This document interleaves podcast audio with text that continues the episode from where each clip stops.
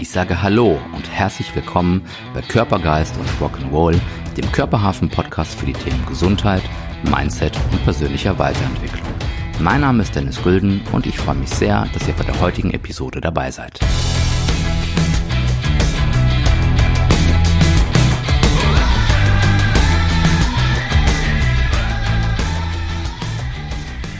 Herzlich willkommen bei Körper, Geist und Rock'n'Roll, eurem Podcast für die Themen Gesundheit, Mindset und persönlicher Weiterentwicklung.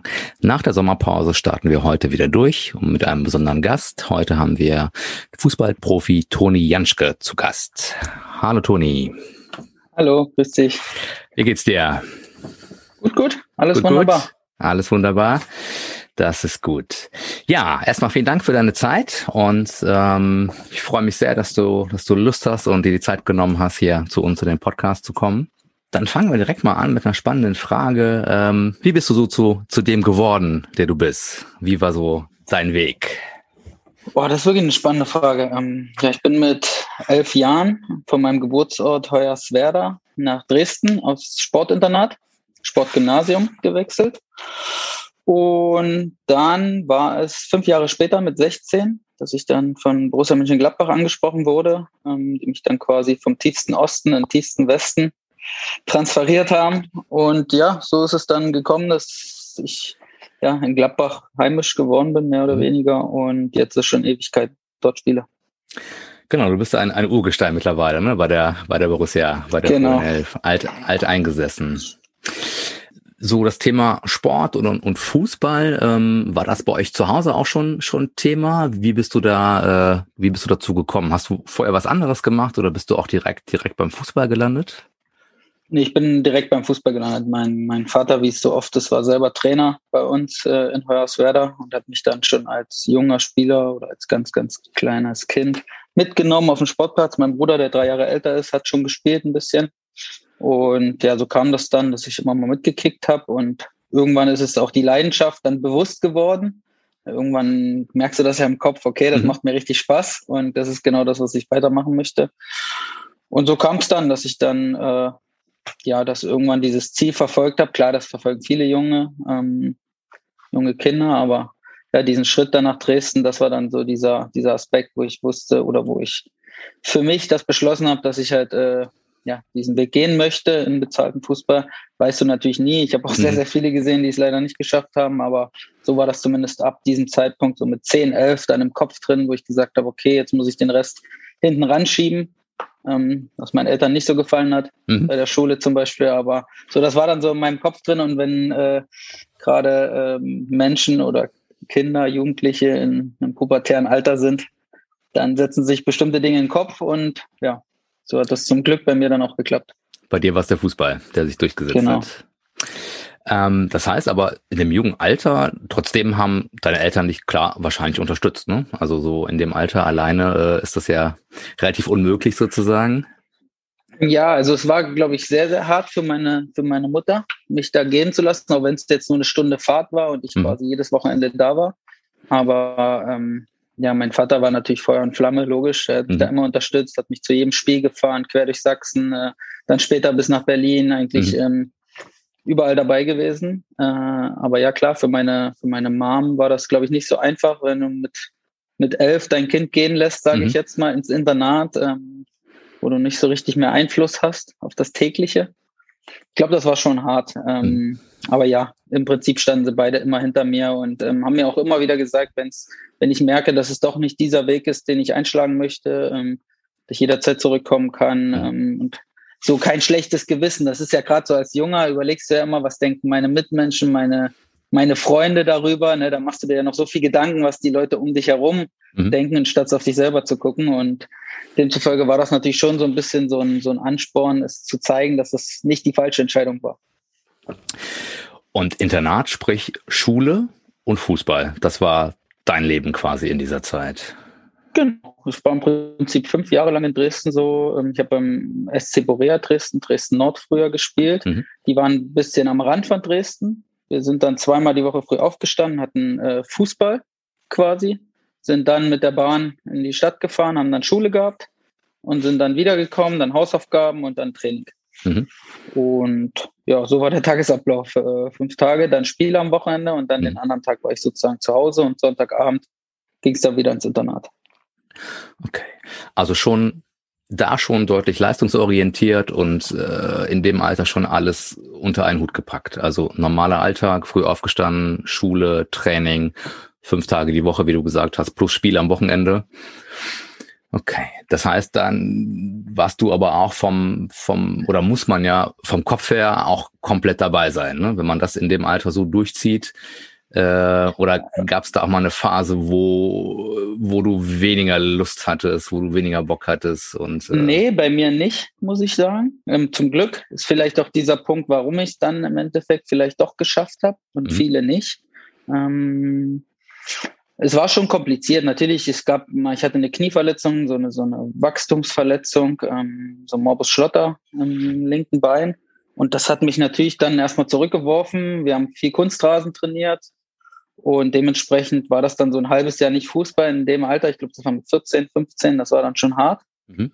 Aber sonst habe ich eigentlich immer dieses, dieses Ziel vor Augen gehabt. Ich habe aber viele, viele Mitspieler erlebt, die dann wirklich mit, mit 14, 15 dann halt doch die Freundin, die erste hatten, mhm. äh, auf Partys gegangen sind, also auf diese ersten Partys, die es da so gab. Ähm, oder, oder, oder. Ähm, und das sind alles so Punkte, die habe ich hinten angestellt, ganz bewusst. Mhm. Und ich wusste auch irgendwie immer, dass ich was verpasse. Es ist einfach so, weil das gehört zum Jungsein dazu. Auf jeden Fall. Ja. Aber ich hatte immer dieses, dieses Ziel klar vor Augen, habe aber auch, muss ich fairerweise sagen, viele erlebt. Das ist auch die Wahrheit, die es ähnlich gemacht haben oder genauso wie ich, alles untergeordnet haben und es trotzdem nicht geschafft haben. Also mhm. es gehört dann doch auch schon ein Funken Glück, ein Funken Talent. Ähm, ja, alles so ein bisschen, bisschen die Mischung verzichten können.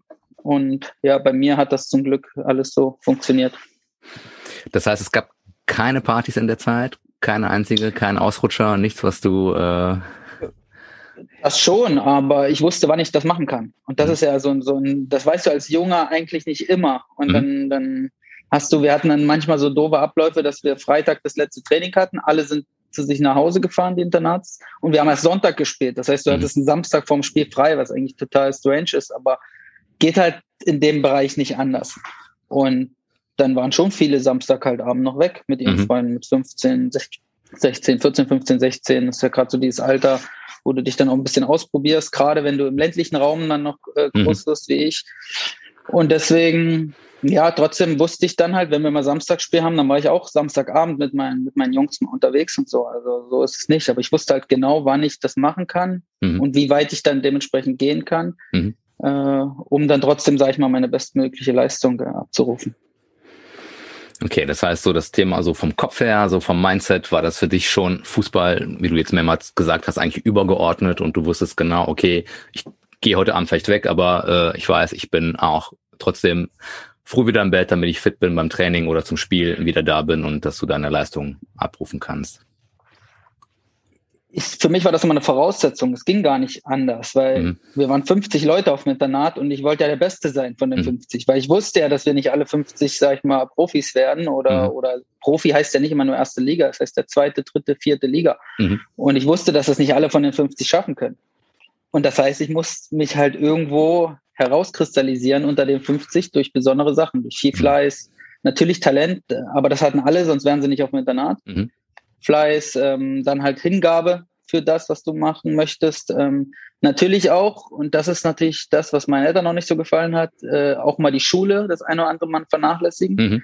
was immer so ein schmaler Grad ist, weil ich war wirklich ein guter Schüler und das hat dann abrupt mal kurz eine Phase gehabt, wo es dann wirklich bergab ging, wo es dann wirklich in, äh, ja, nicht mehr schön wurde, wo es dann auch unangenehme Gespräche gab. Mhm.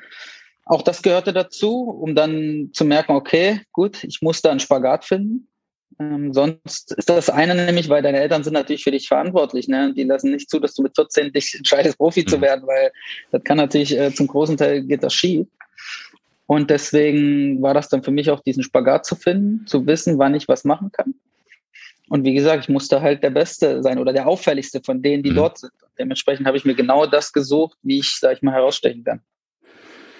Und hast du so äh, so ein bisschen verfolgt oder kannst du sagen, wie viele deiner deiner Mitschüler damals äh, den Sprung geschafft haben, wirklich ins, ins Profigeschäft, egal jetzt in welcher Liga, aber die das wirklich auch beruflich dann oh, gemacht haben? Wie viele das waren? Ähm, die jetzt direkt aus dem Internat, war das jetzt ähm, einer, der es hat bei Jena in der zweiten Liga mal ein paar Spiele gemacht, der ist leider verstorben vor etlichen Jahren bei einem Unfall. Ähm, ansonsten waren es nicht so viele. Es waren ein paar, die nochmal vierte Liga gespielt haben. Mhm. Ähm, aber jetzt direkt von den Internatsleuten ist es jetzt nicht so, dass es viele geschafft haben. Wir hatten im Verein den einen oder anderen noch. Ähm, oder aus meinem Jahrgang bei Dynamo zum Beispiel ähm, oder aus meinem Ort, da gab es schon den einen oder anderen. Mhm. Aber insgesamt kannst du es an der Hand abzählen, was es da wirklich in diesen Jahrgängen, ich sag mal in diesen drei, vier Jahrgängen, wo ich immer mitgespielt habe, äh, geschafft hat. Und deswegen, ähm, ja, ist es leider nicht äh, vielen vorbehalten. Mhm. Und ich habe es äh, zum Glück mich dort irgendwie durchgefrungen und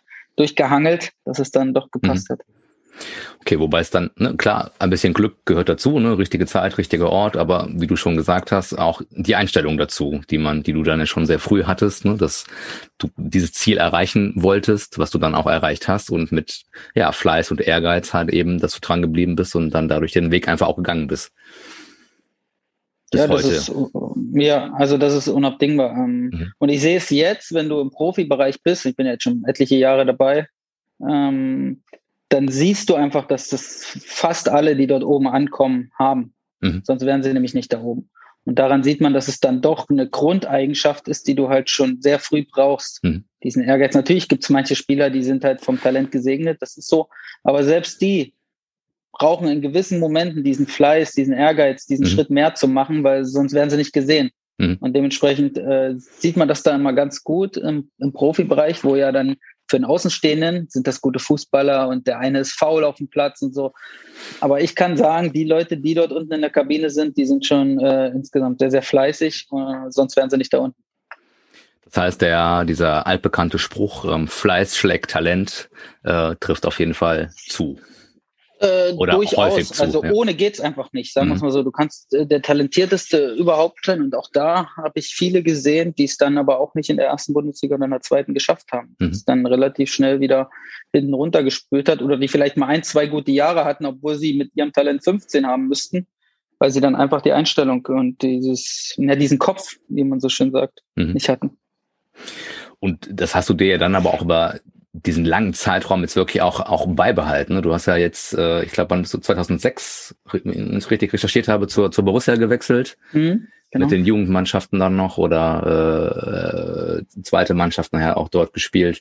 Ähm, aber auch das ist ja schon ein, ein Riesenniveau, ne? ähnlich äh, wie wie es in Dresden war. Das heißt, auch da bist du dran geblieben, hast deinen Weg kontinuierlich äh, ähm, fortgefahren und äh, hast das einfach äh, ja, auch da wahrscheinlich wieder den Fußball über alles andere gestellt und halt kontinuierlich deine Leistung abgerufen, ja, bis heute. Ne? Das ist ja ein ewig langer Zeitraum, ne, wo du jetzt äh, aktiv bist. Ja, äh, auch das ist unabdingbar, weil sonst ist der Profifußball, also das, aber selbst schon in der U17, U19 bei Borussia Mönchengladbach oder bei vielen anderen Bundesligisten wird das ähnlich sein.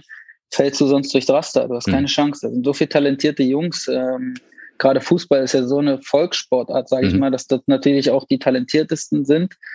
Und, und die sammeln sich natürlich dann und wollen es alle erreichen. Und auch dort musst du dann halt irgendwo äh, herausstechen und mhm. irgendwas haben, was den anderen vielleicht fehlt. Ob, ob, es ist, bei einer Hitze noch die drei Sprints mehr zu machen, mhm. oder dann der eine sagt, oh, ich bin kaputt, das ist heute schwer oder so. Oder wenn du halt mal auf einem schlechten Platz spielst. Also da gibt's ja ganz, ganz viele, viele Situationen oder, oder du einen neuen Trainer kriegst und der besonders hart ist, gerade mhm. so in der U17, U19 und du deine erste Freundin hast und es ist vielleicht gerade alles anstrengend, deine Prüfung steht vielleicht an mhm. und trotzdem musst du dann halt dort dranbleiben, weil sonst wirst du gnadenlos aussortiert. Das ist hart ähm, und so ist es im Profibereich, ist dann noch schlimmer. Also das interessiert dann auch keinen. Das, da fragt keiner, da wird halt nur bewertet, was du mhm. auf dem Platz lieferst und entweder du lieferst das oder aber halt du kannst du was anderes suchen. Und deswegen gehört das dazu. Und deswegen ist ja auch das, was ich gerade äh, ausgeführt habe. Das haben wir alle, also ich sage immer da unten, weil bei uns geht man immer runter in die Kabine. Mhm. Deswegen sage ich immer da unten. Mhm. Ähm, da ist es so, dass das hat jeder. Sonst, sonst bist du dort nicht mehr. Mhm. Und du brauchst das auch, weil du jeden Tag siehst, wenn du das mal einen Tag vielleicht mal nicht hast, es gibt ja auch mal einen schlechten Tag oder so, da merkst du sofort, das reicht da oder nicht vom Niveau her. Also wenn du den Meter weniger machst oder die zwei Meter, dann reicht es einfach nicht, weil die anderen so viel Qualität haben, dass, dass du es dann nicht kompensieren kannst. Mhm. Und äh, als du dann so den, den Schritt gemacht hast zur, zur Borussia, ähm, wie war so dein, dein Weg für dich? Dann bist du ja, dann warst du mit äh, 16, glaube ich, ne? So ins, äh, ins, ins genau. Internat zur, zur, zur Borussia. Und äh, dann bist du ja auch nochmal quasi aus der Heimat weg, ne? Klar, vorher schon Dresden, da warst du schon nicht mehr quasi zu Hause, aber dann nochmal den Schritt äh, in, den, in den tiefen Westen, wie du es eben so gesagt hast. Ähm, wie war das für dich? War das nochmal war das schwer für dich, nochmal diesen Schritt zu gehen oder war das einfach nur, warst du geil drauf und wolltest natürlich weiter Profi werden und ähm, ja, hast dafür gebrannt oder gab es da mal so Momente, ja, die du vielleicht nicht bereut hast, aber wo ja, wo du gedacht hast, hm, könnte ich auch zu Hause ja, sein. Ja, gab viele Momente, muss ich sagen. Gerade am Anfang. Ähm, ich bin frisch zur Borussia gekommen, hat alles gut geklappt und dann habe ich mich verletzt. Ähm, bin fast einen ja, Monat ausgefallen. Das ist dann in der Phase schon viel, wenn du neu bist. Mhm. Und dann habe ich, äh, wo wir das erste Mal richtig im Auto drin saßen, habe ich dann erstmal auch wirklich wahrgenommen, wie weit das dann doch immer ist, wenn du mal schnell nach Hause möchtest. Mhm. Ähm, damals war das mit den Flugverbindungen noch nicht so.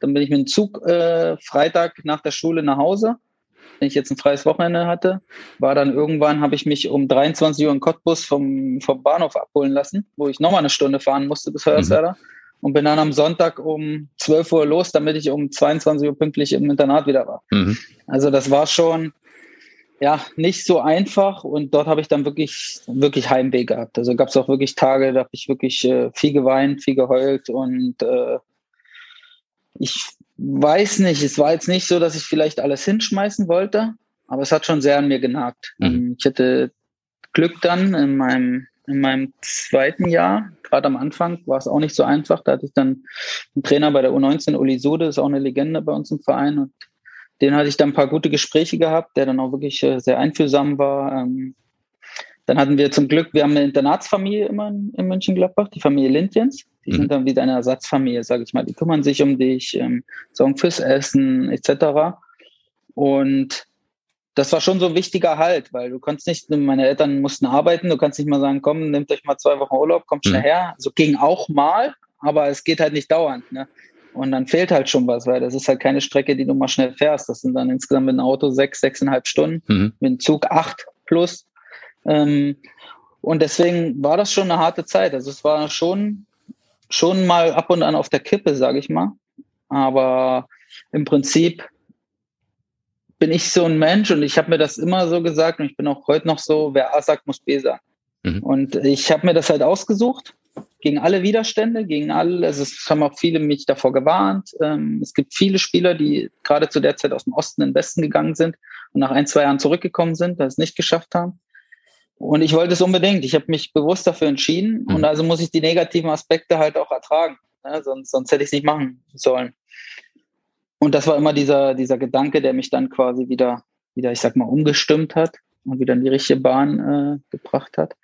Und dementsprechend ging das. Ich glaube, das, dieses Problem schon mehrere Spieler. Ich weiß es. Ich hatte ja auch einige Kollegen in meinem Alter, die genau dieselben Probleme, manche noch schlimmer, wenn du noch eine Fernbeziehung dazu hast. Mhm. Du bist, äh, kommst mit 16, hast deine Beziehung, denkst, das hält für ewig.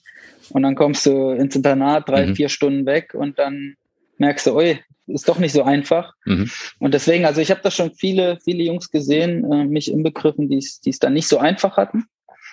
Und trotzdem war es genau das, was wir alle wollten. Und gab es da äh, Fußballkollegen, Freunde, äh, hast du mit denen darüber geredet oder hat das eher so jeder für sich selber ausgemacht oder dann mit der Internatsfamilie oder gab es auch so diese Gespräche mal in, in dem Alter, jetzt sag mal 16, 17 unter den, unter den Spielern oder war das eher verpönt oder vielleicht sogar ein Zeichen von Schwäche? Ähm. Nee, das würde man vielleicht denken, aber es war nicht so. Also es hängt sicherlich, ich kannte ja das äh, Pendant in Dresden mit 50 Leuten im Internat und in Gladbach waren es, glaube ich, zu meiner Zeit elf oder zwölf. Mhm. Das war eine ganz andere Gemeinschaft natürlich. Ne? Wir hatten wie unsere Familie mit der Familie Lindjens und wir elf, zwölf Spieler waren halt so die Kinder, sage ich jetzt mhm. mal. Jeder in einem anderen Alter mit anderen Problemen. Aber ich finde, wir haben äh, und das war viel wert. Wir hatten eine sehr, sehr coole Truppe im Internat in den zwei Jahren, wo ich dann dort drauf war. Und da hat man schon über solche Dinge geredet. Man wusste, was den anderen beschäftigt, ähm, wo er gerade Probleme hat. Man wusste, wenn man ihn mal nicht ansprechen sollte, Und ich habe mit einigen immer noch Kontakt, auch heute noch, ähm, mhm. obwohl manche schon gar nicht mehr im Fußball tätig sind ähm, oder andere Sachen gemacht haben. Und das war wirklich, war wirklich eine, eine coole Zeit und, und auch wichtig, weil genau diese Probleme mal mit jemandem, der das genauso fühlt und der das genauso gerade mitmacht, äh, es war schon, war schon sehr, sehr wichtig. Mhm. Und äh, wie, wie ging der Weg dann so, so weiter? Du hast ja äh, bei der Borussia dann quasi alles durchlaufen. Du hast, äh, ich glaube, U17 bis U21 Nationalmannschaft auch gespielt. Das heißt, du hast ja wirklich eine, ja, eine steile Karriere einfach auch, auch äh, hingelegt. Und ähm, so gefühlt, wenn man das liest, ging es immer, immer steil, steil nach oben. Gab es mal so richtige Rückschläge. Ich habe in der Recherche gesehen, gab mal so so Mittelfußbruch zum Beispiel. Das war wahrscheinlich auch was, ne, wo man erstmal klar, wo Pause angesagt war und Reha und äh, ja erstmal erstmal kein Fußball. Ähm, gab es da noch mehr solche Situationen, ähm, die dich so zurückgeworfen haben, wo du dich wieder rangekämpft hast? Oder bist du da einfach sehr, sehr viele sogar? Mhm. Also das denkt man gar nicht so. Und wenn man so dann manchmal das so nur recherchiert und guckt und dann denkt man, boah, genau so könnte man sich eine Karriere vorstellen. Mhm aber da hängen natürlich viele Sachen zusammen. Ähm, klar, der Mittelfußbruch, du hast gerade schon angesprochen, war so ein Knackpunkt. Aber ich hatte schon davor, ich habe mit, mit 18 habe ich meine ersten vier Bundesligaspiele gemacht, ähm, habe auch ein Tor geschossen, hatte eigentlich, wie es so ist, du liest ja jede Zeitung in dem Alter, habe sehr gute Kritiken gekriegt und denkst, ja, jetzt startest du richtig durch. Und dann habe ich U19 wieder gespielt mhm. und U23 ab und zu. Also das war dann schon, äh, ui, was passiert hier? So, mhm. dann habe ich mich wieder rangekämpft. Ein neuer Trainer kam dann auch noch und dann kam der Mittelfußbruch, der dann äh, erst konservativ, dann doch nicht so zusammengewachsen ist, wie es sollte, dann doch operiert worden ist und dann hat sich das Ganze halt in statt drei Monate sechs gezogen. Mhm. Und dann ist die Hinrunde vorbei. So, und dann hast du wieder ein halbes Jahr im Prinzip verschenkt. Und so gibt's halt immer wieder Aspekte. Ich, es gab eine Zeit, da war ich kurzzeitig Kapitän bei uns. Wir sind Dritter geworden in der Zeit. Also eigentlich das Beste, was man mit Gladbach erreichen kann. Mhm. Und ich fange die neue Saison an. Der Trainer, der jahrelang auf mich gesetzt hat, geht. Der neue Trainer hat neue Ideen. Und du hast auf einmal diesen Status weg. Zwei mhm. Jahre später bist du, bin ich nicht mehr unumstrittener Stammspieler, wie es fünfeinhalb Jahre vorher war. Und dann ist halt dann auch die Entscheidung, willst du nochmal was Neues machen? Ähm, willst du beim Verein bleiben? Wie sieht's mhm. der Verein? Und auch da musste ich dann wieder eine neue Rolle finden und das vom Kopf auch immer hinzukriegen, ähm, wenn du quasi ganz oben warst, sage ich jetzt mal, mhm. im Plakativ, und dann fällst und dann dir eine neue Rolle suchen musst innerhalb so einer Mannschaft. Ne? Und irgendwann bist du dann der Ältere und jetzt bin ich nicht mehr äh, Stammspieler mhm. und, und sehe, wie die Jungen nachkommen. Und du musst halt immer wieder so deine Rolle finden. Natürlich, ich hatte dann noch Verletzungen zwischendurch, ein Kreuzbandandriss etc. Also viele Sachen, die dann so reinspielen und die dann immer mal so einen Knick geben. Und dementsprechend ähm, ja, musst du immer deine Rolle finden und das ist halt äh, Höhen und Tiefen, aber insgesamt äh, würde ich mich nie beschweren. Oder klar, viele haben mich damals äh, in die A-Nationalmannschaft geschrieben. Mhm. Ich habe alle Nationalmannschaften durchlaufen und eigentlich war es eine logische Konsequenz. Wir waren Dritter, wir haben Champions League gespielt. Ich war Kapitän, Innenverteidiger. Also eigentlich sprach nichts dagegen und trotzdem mhm. hat es halt nicht gereicht. Ne? Und das sind alles so Punkte, die dann schon so ein bisschen nagen, weil du bist halt Sportler und du willst mhm. das maximal erreichen. Und du bist ja da hingekommen, weil du genauso denkst. Und dann sagt aber jemand, dort geht's gerade nicht weiter. Mhm. Ich glaube, das ist für viele Spieler immer so ein, so ein Problem, weil du musst es halt dann akzeptieren. Und ich finde, wenn du es in gewisser Weise akzeptierst oder verstehen, oder du musst es verstehen, sage ich mal, und wenn du das hast, dann kannst du quasi auch dagegen anarbeiten, sag ich mal. Mhm. Und natürlich, der Mensch ist so, stellt sich in die Ecke und sagt, alles unfair. Mhm. Ne, es ist einfach so. Und so, diese Gedanken hat wahrscheinlich jeder schon mal gehabt im Leben, wo du dann da stehst und denkst, warum trifft das mich? Mhm. Das ist so unfair. Ich mache doch alles so, wie man es machen muss und trotzdem trifft's mich. Mhm. So, aber der andere, der profitiert hat, dachte sich genau dasselbe. Wahrscheinlich. So, und deswegen habe ich dann über die Jahre probiert, äh, ja, dieses, dieses Negative in Positives wieder umzuwandeln ähm, habe zum Beispiel, wo ich mal mit einer Reha vier Monate war, habe ich dann halt meinen Bootsführerschein gemacht, meinen Angelschein gemacht. Also mir dann irgendwas immer gesucht, mhm. dass ich mich auch ablenke. Und ja, sind halt so Punkte, aber es ging halt nicht nur gerade nach oben. Mhm. Man könnte sagen, es ging vielleicht so bei mir nach oben und Mitte 20 ging es so langsam nach unten. Aber halt immer noch so, dass es auf einem Top-Niveau ist. Mhm. Und ähm, hast du, äh, gab es irgendwelche, ähm, ich weiß nicht, hast du mit Mentaltrainern gearbeitet? Hast du dir da Hilfe geholt vielleicht auch mal von von von einem Coach oder äh, hast du das alles in dem Fall dann auch mit mit, mit dir alleine ausgemacht? Hast du auch da äh, vielleicht ja professionelle Hilfe in Anspruch genommen? Ähm, wie war da so dein Weg, um um da um da rauszukommen? Äh, ich muss sagen, dadurch, dass ich natürlich äh, sieben Jahre ein Internatskind ähm, bin und war, äh, habe ich solche Sachen immer mit mir ausgemacht mhm. und mit meinen Freunden meiner Familie. Und ich habe heute noch fast meine komplette Familie, Freunde ähm, bei mir in der Heimat. Mhm. Und deswegen ähm, ist das immer ganz gut. Die haben einen besseren Blick darauf. Ne? Die sitzen nicht, sag ich mal, neben mir hier in der Blase mit, mhm. dieser Blase Profifußball, sondern die haben ihr ganz normales Leben, sind ganz weit weg von diesem ganzen Zirkus, sage ich mal, in Anführungsstrichen. Mhm. Auch was die regionalen Zeitungsartikel betrifft und so. Und deswegen äh, kann man da immer, finde ich, mit am besten kommunizieren, weil ich da immer einen ehrlichen, mhm. einen geradeaus äh, Blick, sage ich mal, kriege. Und das hilft mir immer sehr. Ähm, und deswegen hatte ich jetzt nie einen Mentalcoach oder sowas in, mhm. in Anspruch genommen. Ich habe das eigentlich immer mit mir oder mit meiner Family und meinen Freunden ausgemacht. Ähm, wenn ich Hilfe brauchte, bin ich dann nochmal, gab Zeiten, da bin ich dann Sonntag nach dem, äh, nach dem Training früh habe ich mich ins Auto gesetzt, bin sechs Stunden nach Hause gefahren und bin am Montag, weil ja Dienstag wieder Training war, bin Montag um 16 Uhr wieder zurückgefahren, sechs Stunden. Mhm. Nur damit ich mal kurz bei meinen Freunden oder bei meiner Familie bin, um da mhm. einfach ein paar Sachen, einfach mal runterzukommen, ein bisschen rauszukommen. So habe ich das meistens mit mir ausgemacht.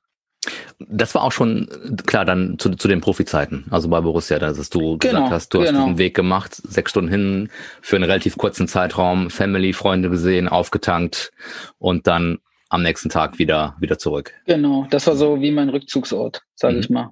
So äh, ganz raus ist ja dann auch doch schon weit weg und so mal wirklich ganz ganz weg davon und vielleicht auch mal eine nüchterne, neutrale Meinung zu hören. Mhm. Das tut auch ganz ganz gut. Und äh, gab es mal die Situation, ne? du sprichst von, von, von der Bubble Fußball, man, äh, man ist bekannt, es, es läuft gut, man äh, verdient auch, auch gutes Geld.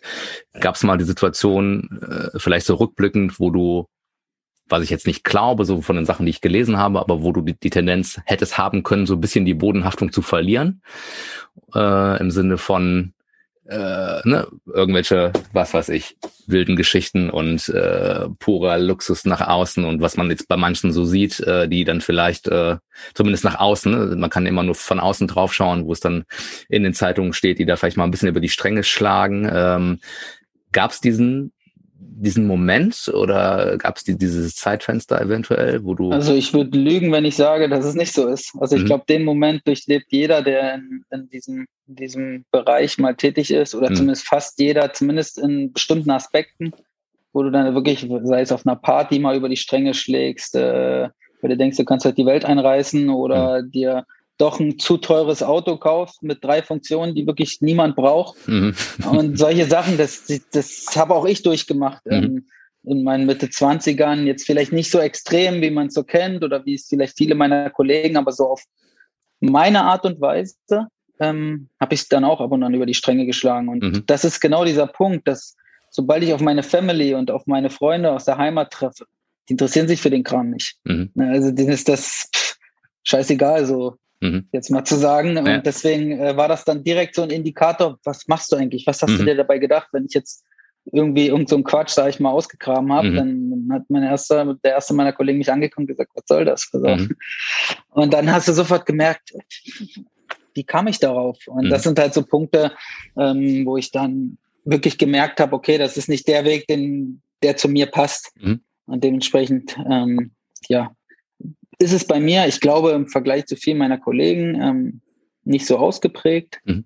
Ähm, aber ja, das muss natürlich jeder für sich entscheiden. Also wenn jemand gerne fünf Autos fährt, ja gut, dann soll ja. er halt das Geld dafür ausgeben. Ich bin da, ich bin da auch ruhiger geworden. Ich bin da sehr, gerade mit unseren jungen Spielern bin ich immer sehr, sehr streng, muss ich sagen, in mhm. allen Bereichen, auch was diesen Bereich anbelangt. Aber wenn dann jemand 25, 26 ist, seine Bundesligaspiele gemacht hat, dann, dann soll er machen, was er will, ob er mhm. sich dann Goldbahn hinstellt oder was auch immer. Das ist ja dann so immer verpönt, sage ich mal. Ne? Ähm, aber im Prinzip hat er das Geld nun mal, äh, ob er es jetzt verdient hat, ist wieder ein anderes, eine andere Thematik, eine lange Thematik. Mhm. Aber er hat es zumindest und ja. für was er das ausgibt. Also ich würde ja auch niemanden irgendeinem Chef von Daimler oder so vorschreiben, was er mit seinem Geld zu machen. Mhm. Also es ist einfach so, so jeder soll mit seinem Geld machen, worauf er Bock hat. Wo, ja, natürlich. Also ja. ich bin da so immer so, ich war nicht immer so, also, aber trotzdem, ich bin mittlerweile ganz ruhig geworden. Natürlich, das Alter macht das dann auch ein bisschen, ne? Mit, mit Anfang 20 habe ich auch noch geguckt, was macht der mit seinem Geld, der und was kauft der sich und so. Mhm. Aber dich, du weißt es ja selber, du bist dann irgendwann ruhiger und dann interessiert dich das so nicht. Soll machen, was er will damit. Ja. Ähm, da guckt man nicht so sehr auf andere Leute, sondern eher auf sein Leben und wie man das in die richtigen Bahnen lenkt. Okay.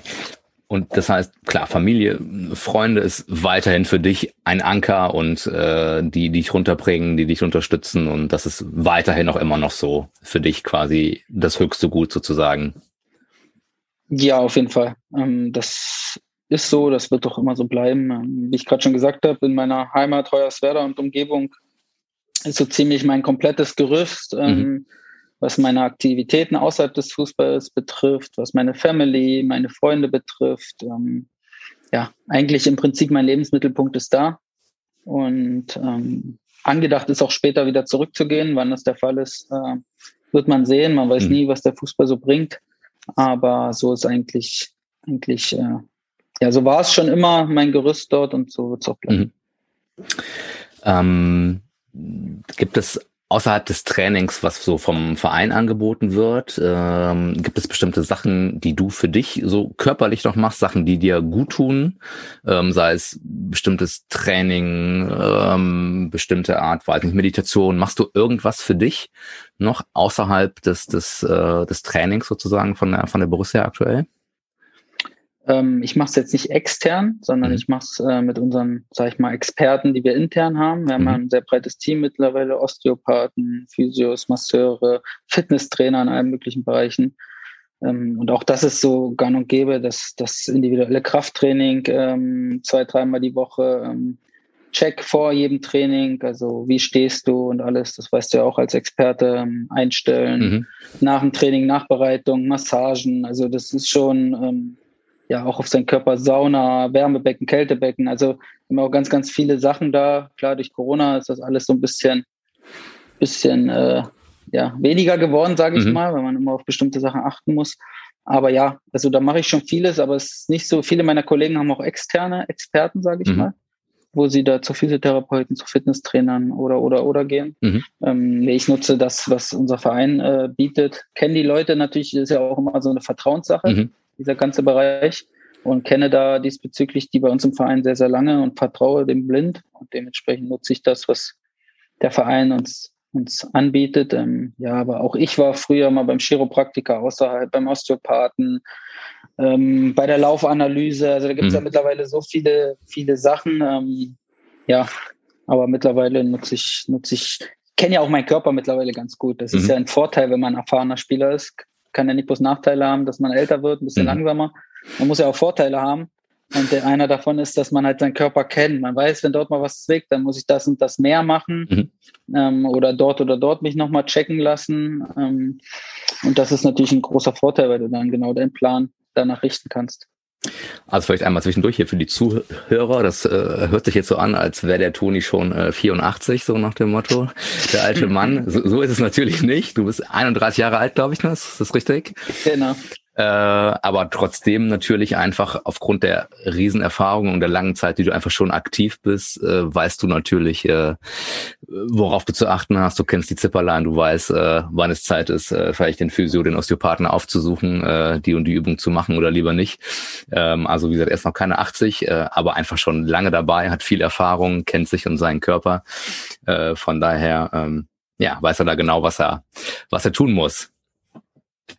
Okay.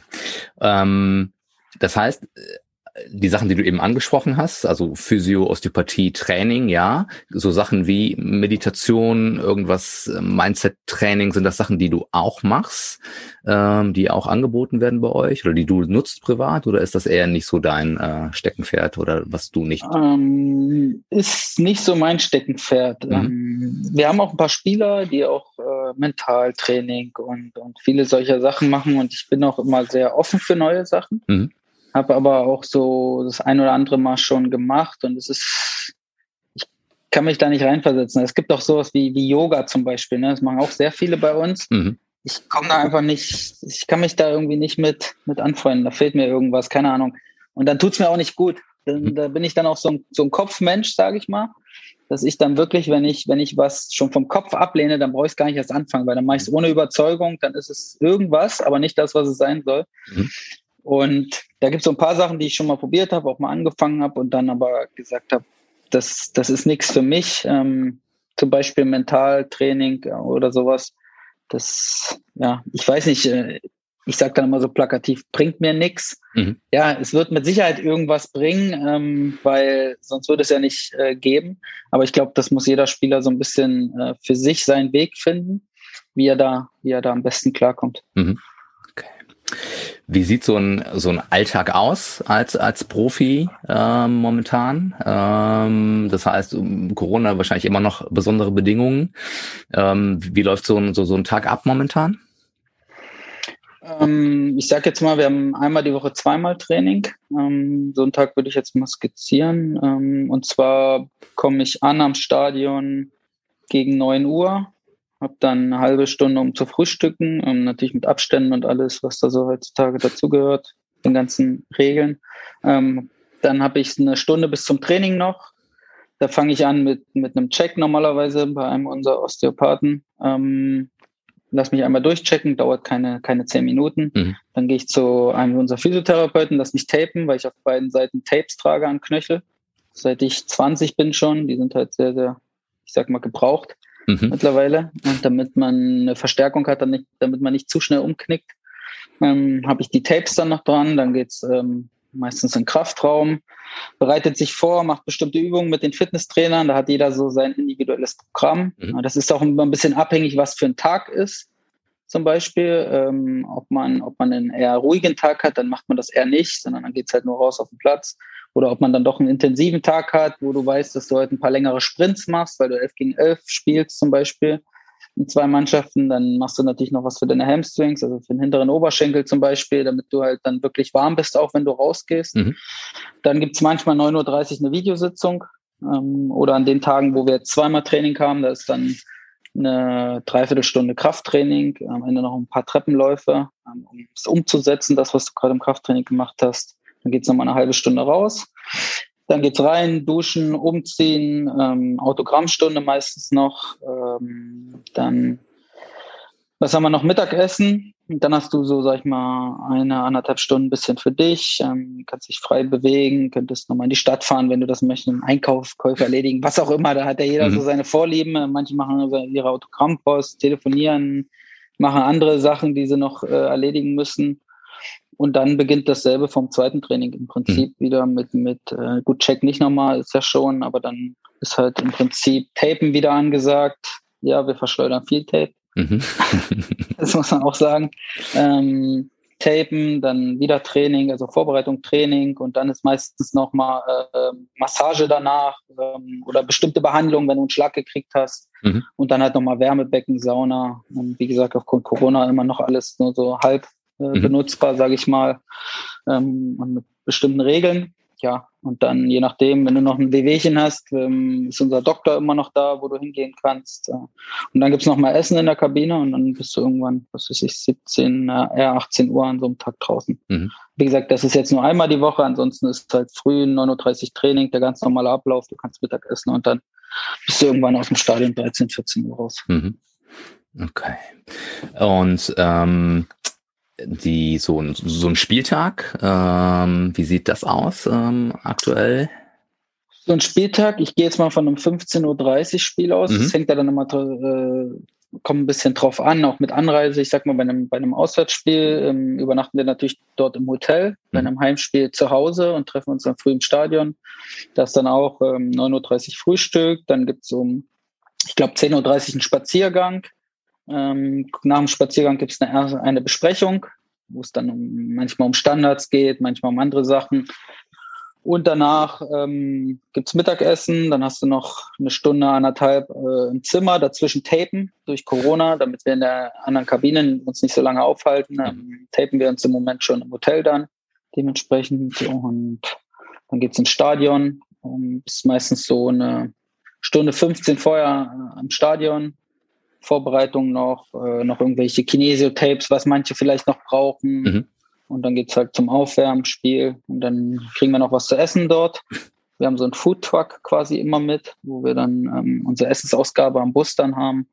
Und dann geht's je nachdem entweder mit dem Flieger oder mit dem Bus nach Hause. Mhm. Genau.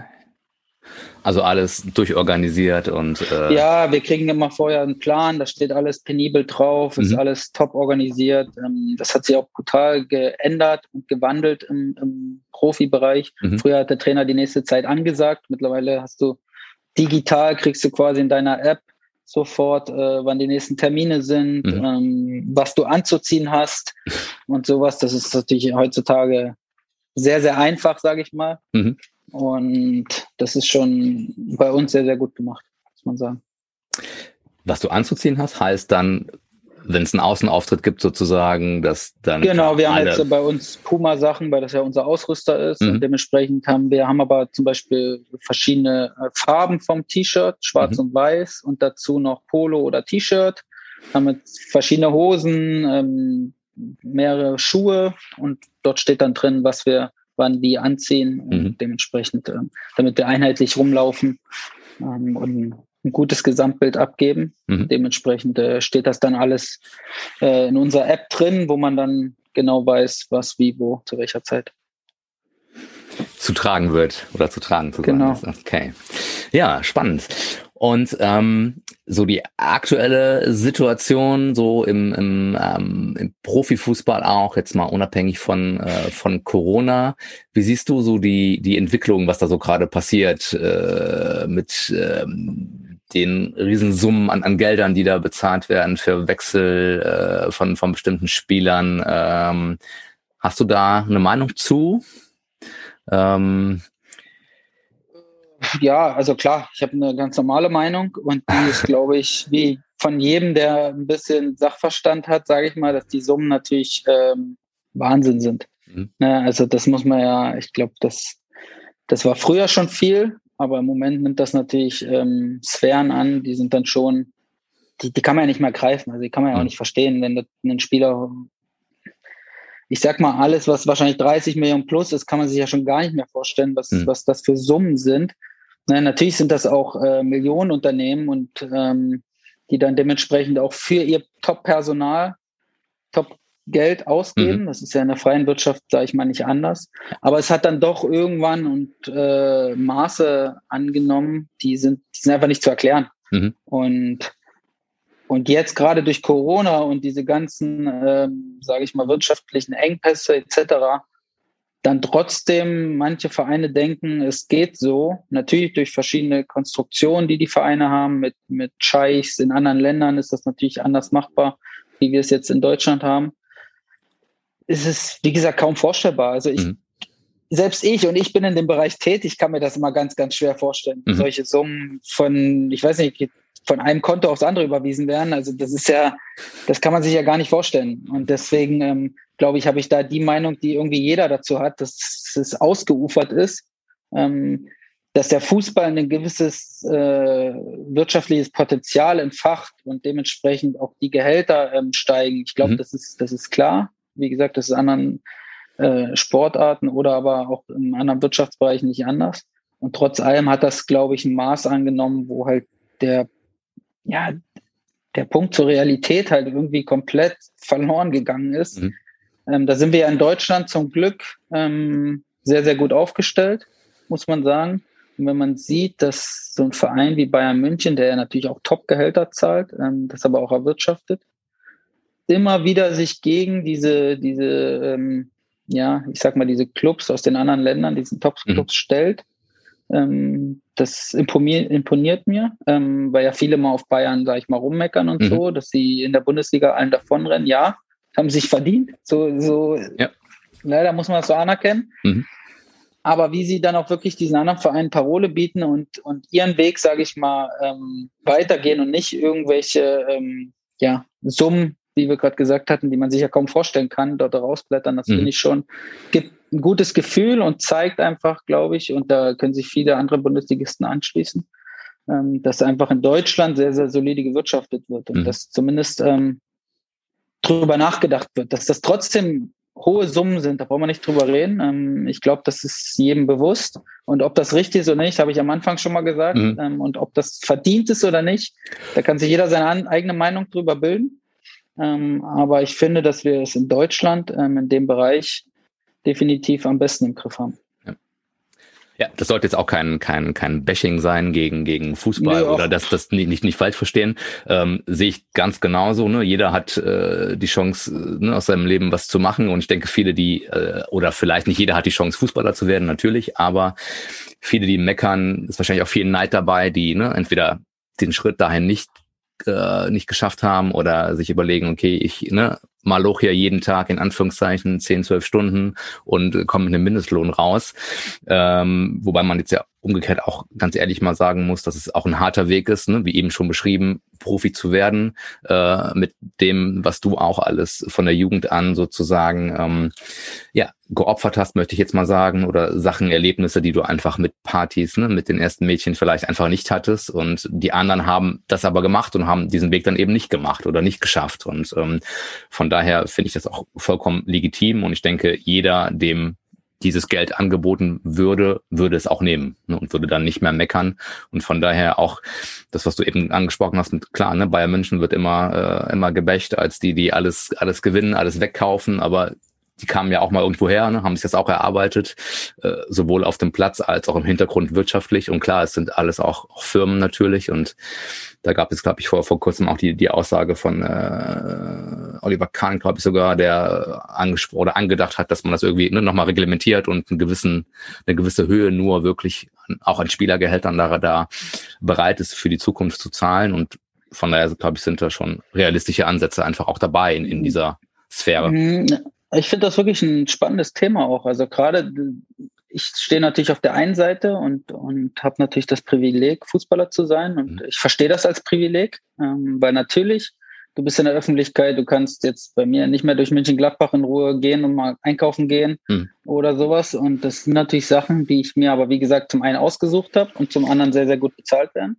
Wird das in und Köln? das ist ja dieser Punkt. Ja, in Köln ist das. Wird das in Köln klappen? das ist eine gute Frage. Ich muss mir, mir hier mal als, als FC Köln-Fan outen, ne? Mit dem. oh,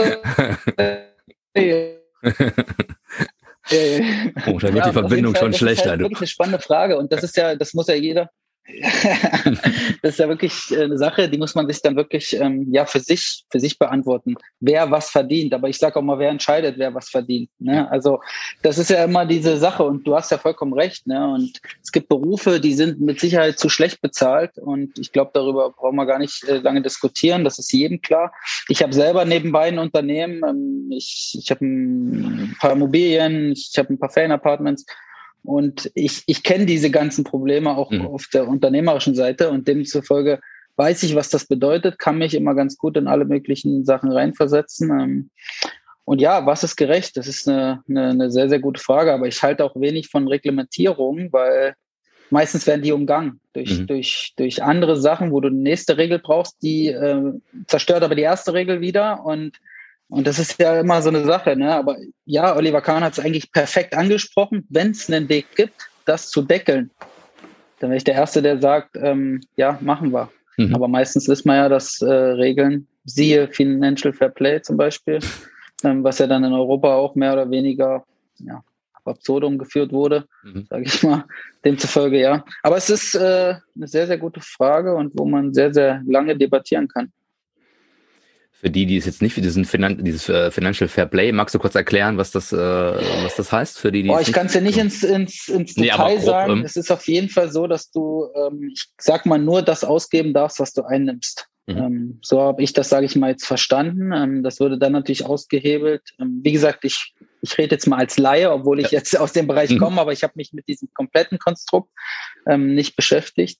Aber es geht äh, darum, dass dann natürlich über Sponsorenverträge von, von Großsponsoren, die dann einen Scheich im Hintergrund haben, sage ich mal, oder so, dieses natürlich über Sponsorengelder ausgleichen kann. Mhm. Ganz einfach. Und dementsprechend kannst du natürlich viel in den Verein reinpumpen. Ähm, wie gesagt, ich würde jetzt auch nicht zu viel falsch erzählen. Da gibt es mit nee. Sicherheit Experten äh, auf mhm. dem Gebiet, die das besser erklären könnten. Aber äh, so im etwa auf jeden Fall ist es so, dass es die, die Vereine nicht stoppt, äh, massig Geld auszugeben, obwohl sie hoch verschuldet sind. Und das mhm. ist natürlich eine Sache, da sollte ein Riegel vorgeschoben werden. Deswegen, ähm, ich bin immer für einen freien Markt. Mhm. Und trotzdem muss man ganz klar sagen, dass in Deutschland die 50 plus 1 Regel, dass der Verein quasi immer 51 Prozent hält, ähm, ja ein Segen ist für die Bundesliga. Mhm. Okay.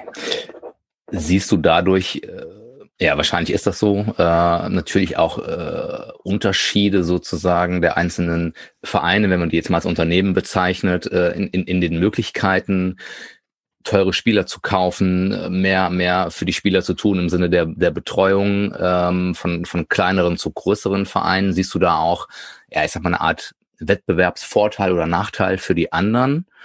Ähm, weil manchmal sieht man ja auch, ich sag mal, kleinere Vereine, die jetzt die alle finanzstark sind, aber jetzt kein Bayern München sind vielleicht oder kein Borussia Dortmund oder Mönchengladbach, die aber trotzdem immer wieder mitspielen und die trotzdem auch oben mitspielen können und die trotzdem da einen guten Job machen. Was, woher kommt das dann bei denen? Ich glaube, dass die ähm, natürlich finanzielle Grundausstattung ähm, viel bringt, mhm. ähm, weil du natürlich viel mehr Ressourcen bündeln kannst und viel mehr Ressourcen oder dein Geld für viel mehr Ressourcen auch ausgeben kannst, wie ich gerade gesagt habe, was medizinische Abteilungen betrifft, ähm, Co-Trainer, Experten in bestimmten Gebieten, mhm. aber auch Spieler, Trainer.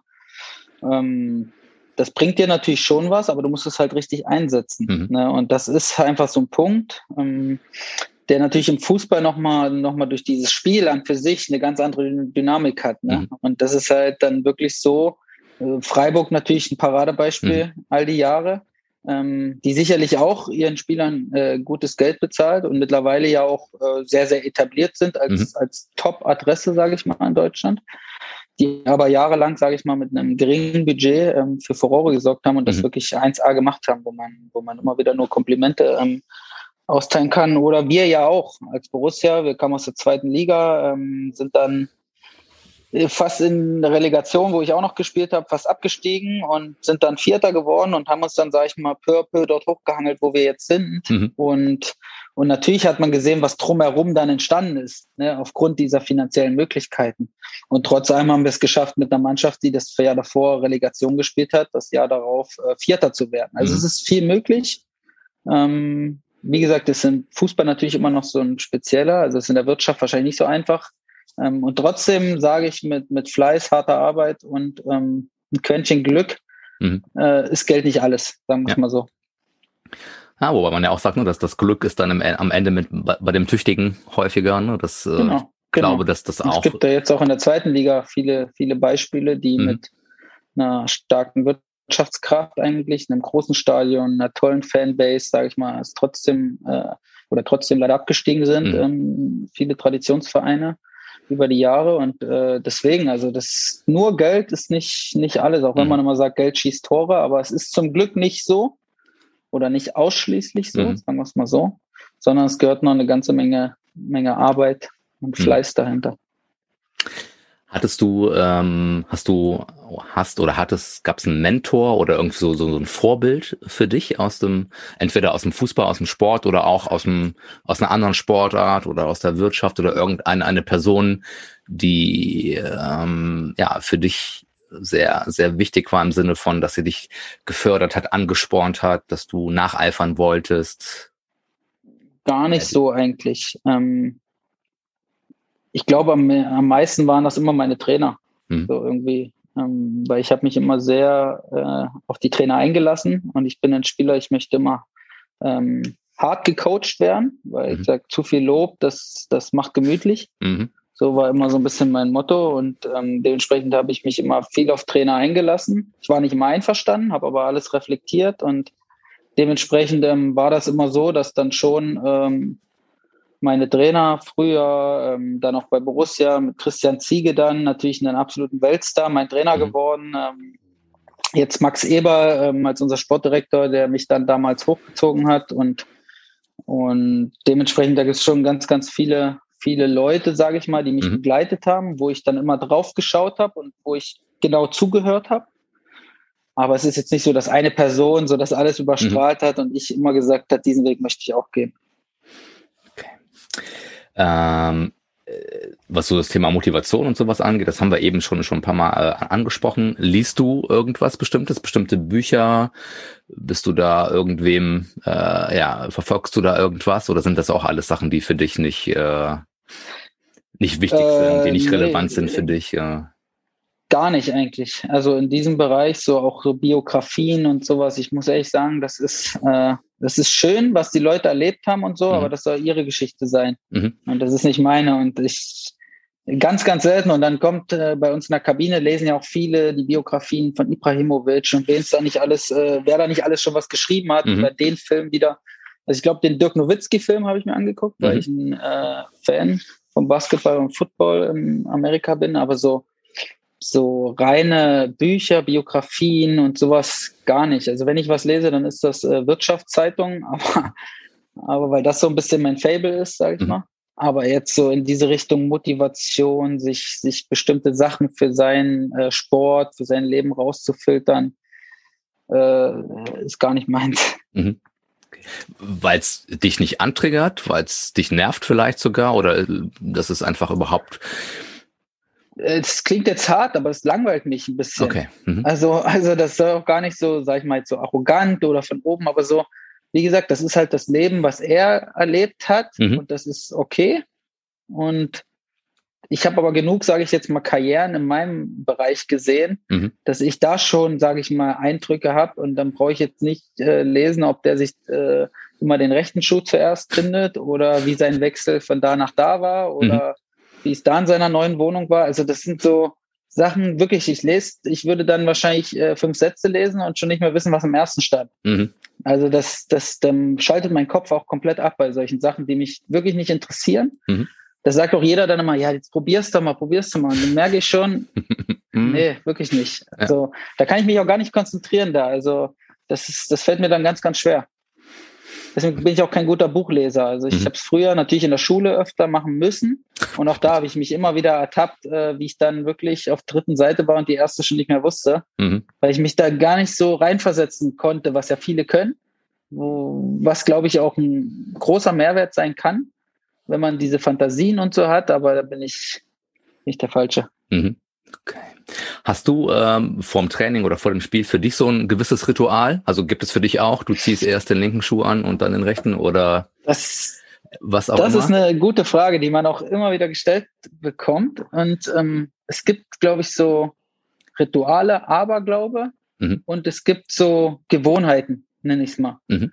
Und Gewohnheiten habe ich viele, aber Aberglaube gar nicht. Also ich, ich mache bestimmte Sachen und ertappe mich aber wirklich bei jedem zehnten Mal, bei jedem fünften Mal, dass ich es doch anders gemacht habe. Mhm. Und dann viele würden ja dann verrückt werden und sagen, ah Mist, ich mache doch immer. Und eigentlich lache ich mich dann innerlich selber kaputt und sage, so ein Schwachsinn in Anführungsstrichen, mhm. weil es hilft, glaube ich, viel mental, ähm, dass sie so ihren, aber ich, ich bin ein Gewohnheitsmensch, ich mag so klare Abläufe, sage ich mal. Mhm. Und ich weiß, wenn ich das und das vorm Spiel esse, dann geht es meinem Magen gut, dann geht es mir im Spiel gut, sage ich mhm. mal. Und dann erwische ich mich aber trotzdem, wenn du am Buffet vorbeiläufst und dann hast du doch mal das genommen und dann denkst du dir, ja komm, damit passiert jetzt auch nichts. So, also ich mache mich da nicht verrückt mhm. und ich habe bestimmte Abläufe, ähm, aber die breche ich auch gerne mal. Mhm. Also unterbewusst, aber das passiert dann schon mal. Aber es ist eine, es spielt wirklich eine sehr, sehr große Rolle im Fußball, mhm. gerade Aberglaube. Ähm, ich erlebe es ja immer bei Teamkollegen das spielt schon eine sehr, sehr große mhm. Rolle. Das ist nicht zu unterschätzen. Und es gibt auch wirklich viele, die dann so mental drin sind, dass mhm. du da wirklich auch nicht, sag ich mal, einbrechen darfst. Weil du mal einen Scherz machen willst daneben, da verstehen mhm. manche keinen Spaß. Dann sind die raus aus ihrem Mindset, aus ja, ihrem genau, Muster. Und genau, dann, die haben ja. dann, genau, aus ihrem Muster. Das passt mhm. eigentlich äh, ganz gut. Und es ist natürlich immer gerade so diese, diese Zeit kurz vorm Spiel, ist wirklich sehr, sehr viel Anspannung, mhm. äh, Adrenalin und was da alles mit ähm, reinspielt. Und wenn du da jemand, sag ich mal, in seiner Konzentrationsphase störst, dann äh, ist das nicht so gut. Mhm. Sagt er mit einem Lächeln im Gesicht. Machst du das manchmal? Hm.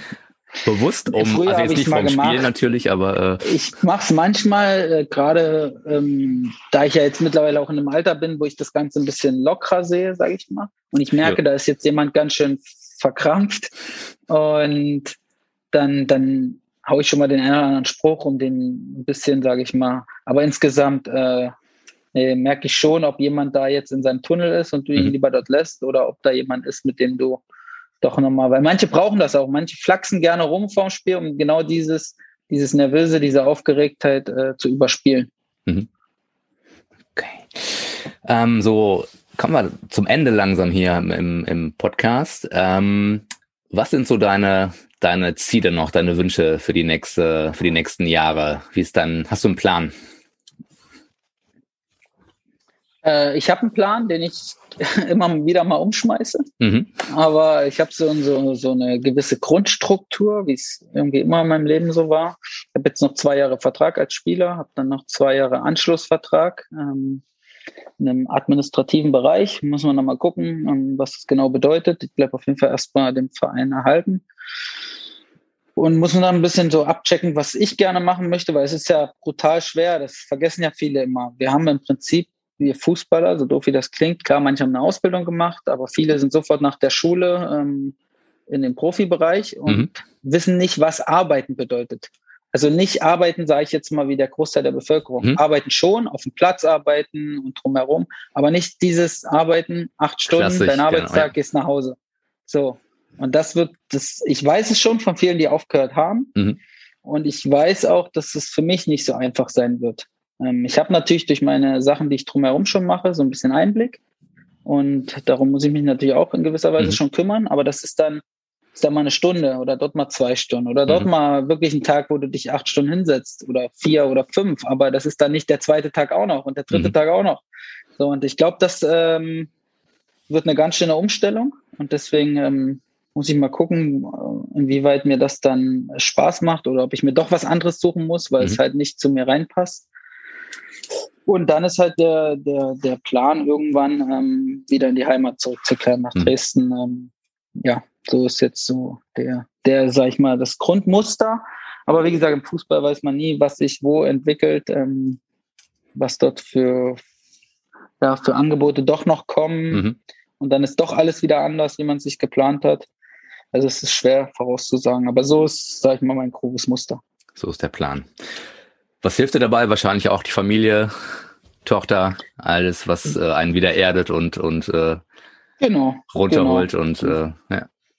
Genau, ist ja dann auch irgendwann eine Familienentscheidung. Das triffst du mhm. jetzt nicht alleine, ne? Und du kriegst dann vielleicht ein Angebot, aber musst dann abwägen, ist es das wert? Mhm. Ähm, dass man vielleicht seinen Traum oder sein, sein Ziel, sein Werdegang, wo man gesagt hat, okay, eigentlich wollten wir nach fünf, nach sechs, nach sieben Jahren dort und dorthin und jetzt kommt doch ein Angebot, dann musst du überlegen, dann musst du alles abwägen und deswegen ähm, ist es ist schwer zu sagen, aber es ist natürlich dann eine gemeinsame Entscheidung. Mhm.